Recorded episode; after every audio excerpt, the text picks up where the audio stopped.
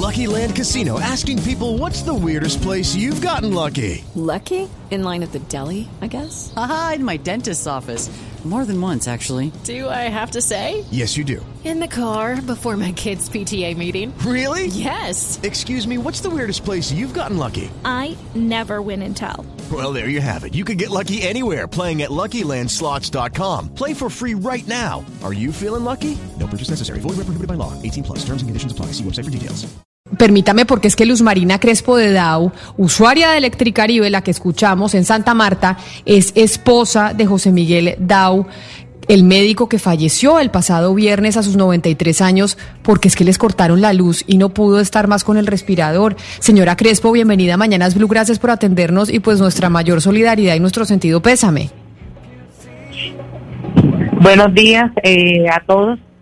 Eh, sí, Camila, eh, muchas gracias por esta entrevista y para reconocer dice eh, los abusos que han venido cometiendo Electricaribe no solamente conmigo sino con todo con toda la ciudadanía Pero señora, que eso explíquenos un poco qué fue lo que pasó la semana pasada. Es decir, cuando esto que escuchamos y el video que nos trae Sebastián, y es, ustedes le piden a los funcionarios de Electricaribe que no les corten la luz porque cortarles la luz significa que el respirador para su esposo no va a poder funcionar más. ¿Y por qué Electricaribe o el funcionario Electricaribe se niega a eso? Eh, ellos llegaron, eh, mire, el 22 de julio de este año, yo les pongo a ellos una demanda, eh, un recurso, no, no es un recurso, es un derecho de petición para decirles a ellos de que me siguen cobrando lectura estimada y que todos los meses me, me vienen aumentos, que se den cuenta de que, que los displays están dañados, eso lo puse el 22 de julio. Eh, ellos me responden por la por la misma línea, porque pero yo no veo nada porque eh, mi esposo se me pone, se me llega a cama, está en cama y, y yo tengo un accidente en, de, en el brazo y no, no me meto en internet. Ellos llegan acá, a mi, eh, Electricaribe llega aquí a la puerta de mi casa y me dicen de que me van a cortar el servicio. Yo les digo a ellos, empiezo a buscar el radicado y se los doy a ellos. Ellos se van y yo llamo al 115 y ellos me dan este radicado, el 3420 20 del 2010, eh, que 2020 10971 y dicen de que yo les tengo que pagar la luz, el servicio y yo les digo a ellos, esperen que abran las oficinas el primero de septiembre que tengo entendido que las van a abrir y yo me acerco allá porque no he podido hacer nada porque tengo a mi esposo enfermo. No, señora, eh, se le viene a cortar el servicio. Por favor, mm, los autorizo, yo los autorizo para que entren y se den cuenta que mi esposo está conectado a un condensador de oxígeno eléctrico y no, me- no me pueden hacer eso. El tipo me dice, busca el radicado y se van a la esquina y cuando yo me quitan el servicio, salimos corriendo todos a, a auxiliar a mi esposo que no podía estar y hace calor. Entonces lo, lo cargaron, lo llevamos a la terraza, ella me han sido corriendo que viniera y buscar entre todos cartón, eh, mis vecinos con cartones, eh, abanicos de mano echándole fresco, pero él se, se, se angustió, se descompensó y pidió que lo llevaran otra vez al cuarto. Eh, en el cuarto, eh, eso eran las 12 del día y a la una de la tarde yo llamo a la ambulancia para que se lo lleven, que él deberíamos haberlo llevado, pero por la de la pandemia no lo llevábamos a la, a la clínica porque se podía... eh, eh, señor, Luz Marina, es que lo que le pasa a usted, es- estoy seguro que muchos oyentes de la costa se sienten muy identificados, pero yo quiero, yo quiero que usted nos cuente eh, la razón, porque esto viene de muchos años atrás, eh, que le pasa a usted y a muchas familias, la razón de por qué a una familia que no tiene un restaurante, que no tiene eh, un hotel, sino viven tres personas, llegan facturas de 5 millones de pesos y además entiendo que, que no está medido por lo que ustedes consumen, sino son estimados, lo cual es completamente ilegal.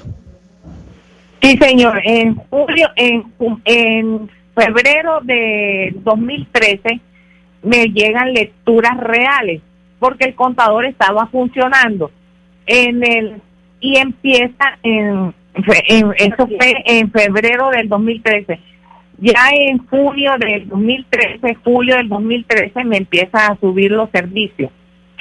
Me quitaron la luz. Ah, este del, del 2013 me empiezan ellos a cobrar lectura estimada y a subir el valor paulatinamente que ya, ya no eran 270 que tenía que pagar, sino 380 y así sucesivamente.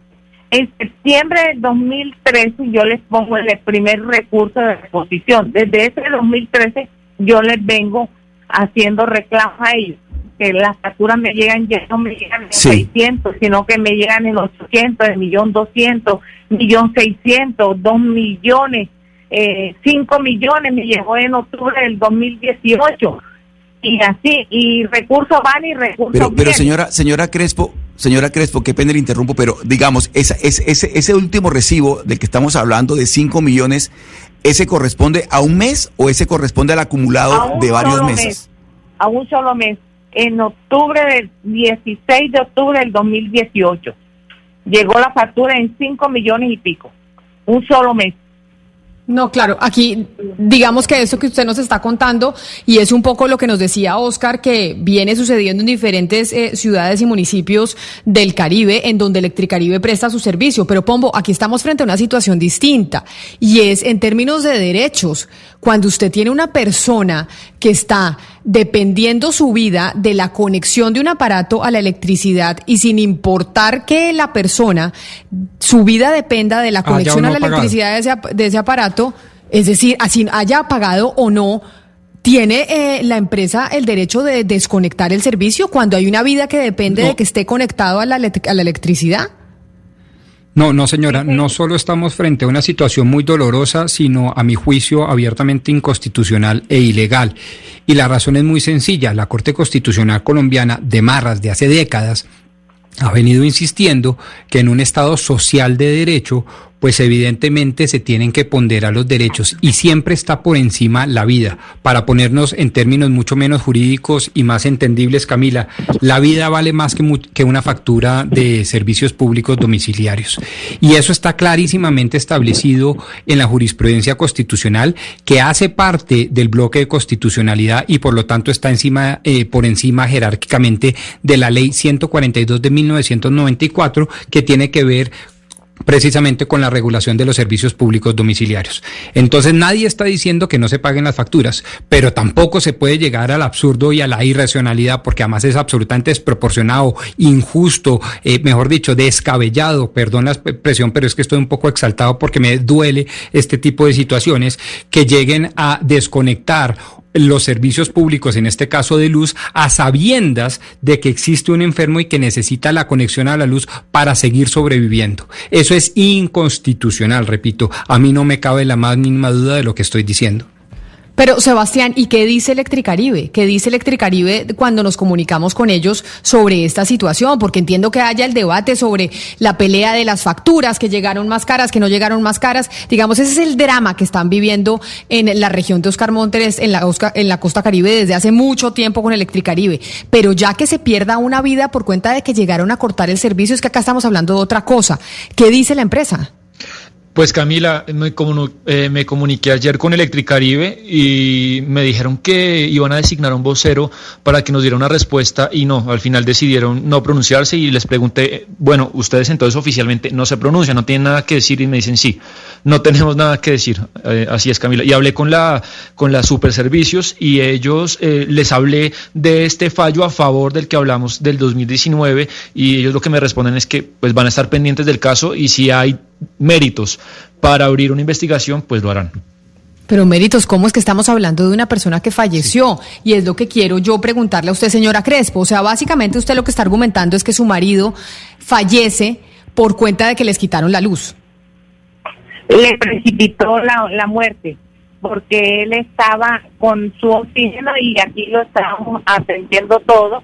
Y él mismo se angustió porque al el, el, el oxígeno nos tocó que sacarlo a la terraza y él es una persona de 130 kilos, era una persona de 130 kilos, y cargarlo y estábamos nada más mi hija Carol y yo y no lo podíamos cargar, me tocó que llamar a mi auxiliarlo porque mi esposo estaba, se estaba ahogando. A raíz de eso, este mi esposo fallece porque se altera todo. Nos toca que llevarlos a la clínica y ya ya, eh, yo llamé a la ambulancia a la una de la tarde y la ambulancia llegó a las cinco de la tarde y ya mi esposo ya no, ya no respondió.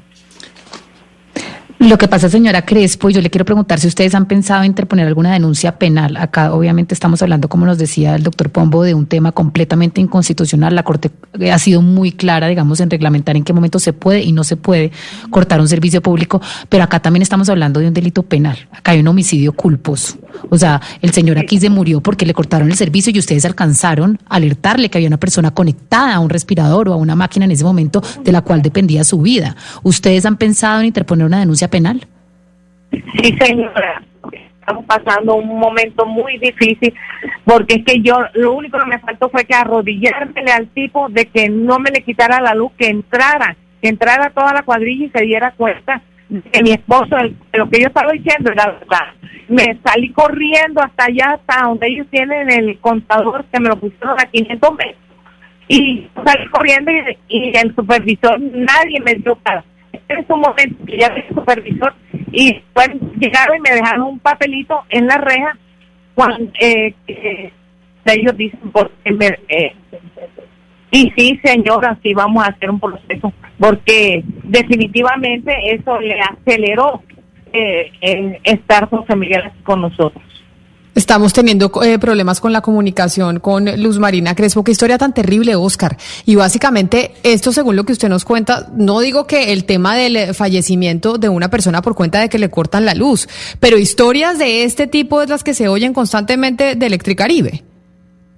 Camila, todos los días, todos los días, obviamente que no con esta, con este dramatismo, con esta tragedia que ha tenido que vivir la señora Crespo y su familia del doctor Dau pero, pero en, la región Caribe es de es pan diario, Camila.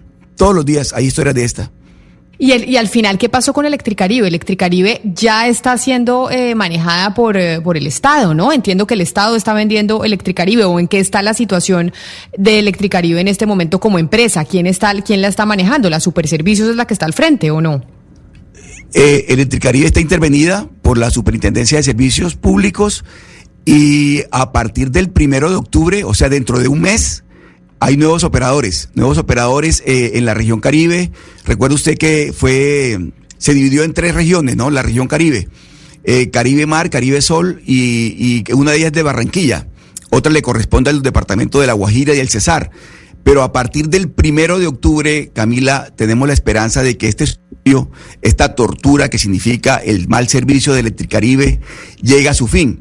Mm, entiendo que, bueno, EPM tiene, tiene, tiene una de estas, de estas subregiones de la región Caribe para ser operadora de, del servicio de energía eléctrica. Pero, pero Camila, mire, eh, lo que usted decía efectivamente es, es totalmente cierto. Eh, todos los días, por, el, por cuenta de que el corte de energía es constante en la región Caribe, no solamente eh, se dañan los electrodomésticos y todo lo demás, sino que a las personas se le convierte eh, de verdad en, una, en un drama familiar tener que convivir con 40 grados, 40 grados, que es lo que hay en la región Caribe, 38, 40 grados, y sin energía. De tal manera que eso es una cuestión que nos ha tocado padecer durante muchos años, pero además le cuento lo siguiente, Camila. Electricaribe siempre ha sostenido que existe la cultura del no pago que la cultura del no pago es que en la región Caribe, se, y eso hace parte de los argumentos de la demanda que puso Electricaribe en tribunales internacionales, en la región Caribe existe la cultura del no pago, pero resulta, Camila, que como, estaba, como estábamos escuchando la tragedia de la familia Dow Crespo, ¿usted cómo hace para pagar un recibo que le llega por 5 millones de pesos? De verdad, y con un pésimo servicio. Muchas veces no es que la persona no quiera pagar, la persona tiene la voluntad de pagar, pero todo tiene que tener una, justa medida. Usted, como le, lo que yo le decía en estos barrios normales, Camila, que escasamente la persona tiene para comer, ¿Cómo va a ser para pagar un, servicio, un recibo que le llega por 300 mil pesos? ¿De dónde va a sacar 300 mil pesos? Y además tiene en su casa un bombillo, un foco que llamamos nosotros, un foco en la sala, no tiene nada más. ¿De dónde va a sacar una persona para pagar esa plata? De tal manera que sí, de afortunadamente creemos nosotros, porque hay que esperar lo, lo, que, lo que sigue, pero a partir del primero de octubre hay nuevos operadores del servicio de energía en la región Caribe, Camila. Oscar, pero esto es increíble. Electricaribe, la empresa que le corta la energía a esta familia y que origina ese corte de energía, la muerte de esta persona, la misma que está demandando al distrito de Barranquilla, ¿es la misma que estamos subsidiando los colombianos de nuestro bolsillo? La, la, la que se quebró y estamos tratando de levantar entre todos los colombianos con nuestros propios eh, recursos? Sí, así es. Es la misma Electricaribe. Y, y, Oscar, unos últimos dos puntos para, eh, eh, quería adicionar Camila, para que los oyentes queden más claros. Lo que dice Oscar de que la gente no pague eh, el barrio Alcázar es, es, el típico ejemplo. Los medidores eh, electrónicos están totalmente dañados, las facturas llegan estimadas de 3, de 2 millones, entonces por supuesto la gente no va a pagar. Y hay Camila, pues una, lo hablaba ahorita el doctor Pombo, hay una sentencia del 2010 en el que la Corte Constitucional pone unos límites al corte de servicios eléctricos y protege a, a, a, las personas de especial protección constitucional y a las que también por el corte de luz eh, se les vulnere derechos eh, fundamentales y tres, a las personas no se les puede cortar la luz si, es, si la factura se debe a situaciones que no pueden manejar. Y yo creo que una pandemia y una factura de 5 millones, pues es claramente una situación, Camila, que una familia no puede manejar. No, pero y no solo eso, sino si además a usted una persona le está diciendo que adentro la vida de un ser humano depende de que un aparato esté conectado a la electricidad. Y por eso, como decía Valeria, aquí básicamente hubo dolo en esta, eh, en esta situación, porque las personas que fueron a desconectar, pues sabían, porque les dijeron que estaban, eh, había un señor que su vida dependía de estar conectado a un respirador. Lamentablemente, la comunicación con doña Luz Marina Crespo de Dau, como vimos, estaba en su celular y no hemos podido retomar la comunicación con ella, con esta usuaria y con la viuda de este, del, del médico Miguel Dau, quien falleció por cuenta de esa desconexión. Pero Ana Cristina, según lo que decía Oscar, entonces entiendo que EPM va a entrar a operar eh, los sitios en donde operaba Electricaribe. ¿Eso ya es un hecho? Eh, Camila, como bien le dijo Oscar, eso va a estar dividido. Por lo menos eh, la semana pasada en Blue Radio, Álvaro Rendón, el gerente de empresas públicas de Medellín, perdón, dijo que la empresa, pues que EPM sigue firme para reemplazar desde el próximo 30 de septiembre la operación de, de Electricaribe en los departamentos de Bolívar, Córdoba, Cesar y Sucre. Y esa parte es el segmento que se conoce como Caribe Mar. Como bien nos dijo Oscar, eso está segmentado. Entonces, empresas públicas dice, seguimos firme por lo menos con la parte de Caribe Mar. Pues Sebastián, y si seguir preguntando Electricaribe qué pasa con esta historia y con este caso de doña Luz Marina Crespo y qué dice la Superintendencia de Servicios Públicos. Es que aquí estamos hablando de una persona que falleció, no estamos hablando de una disputa por una factura que si llegó de 5 millones o de 2 millones, que también es grave, pero nunca tan grave como el fallecimiento de una persona. Y sí creo que deberían darle una respuesta a doña Luz Marina para ver qué responsabilidad va a asumir la empresa o en este caso la intervención por parte de la superintendencia. La superintendencia me repite qué le dijo. Sí, Camila, le daremos por supuesto seguimiento al caso. Eh, hablé con el Electricaribe, no se quiere pronunciar, y la superintendencia, yo le conté de este fallo a favor que ellos el año pasado le dan a la, familia Dow, y lo que me dicen es, si hay méritos eh, para abrir una observación, una investigación a pues, pues se hace. Como por ejemplo, usted recordará el caso eh, de una persona que murió porque una alcantarilla estaba destapada. Entonces, pues veremos, estaremos atentos, Camila, por supuesto, muy pendientes de lo que decida hacer la familia Dau con el caso que, que estamos contando. Qué drama, son las 11 de la mañana, 29 minutos, hacemos una pausa y ya volvemos. Hello, it is Ryan, and we could all use an extra bright spot in our day, couldn't we? Just to make up for things like sitting in traffic, doing the dishes, counting your steps, you know, all the mundane stuff. That is why I'm such a big fan of Chumba Casino. Chumba Casino has all your favorite social casino style games that you can play for free anytime, anywhere with daily bonuses. That should brighten your day a little. Actually, a lot. So sign up now at chumbacasino.com. That's chumbacasino.com. No purchase necessary. BGW. Void were prohibited by law. See terms and conditions. 18 plus.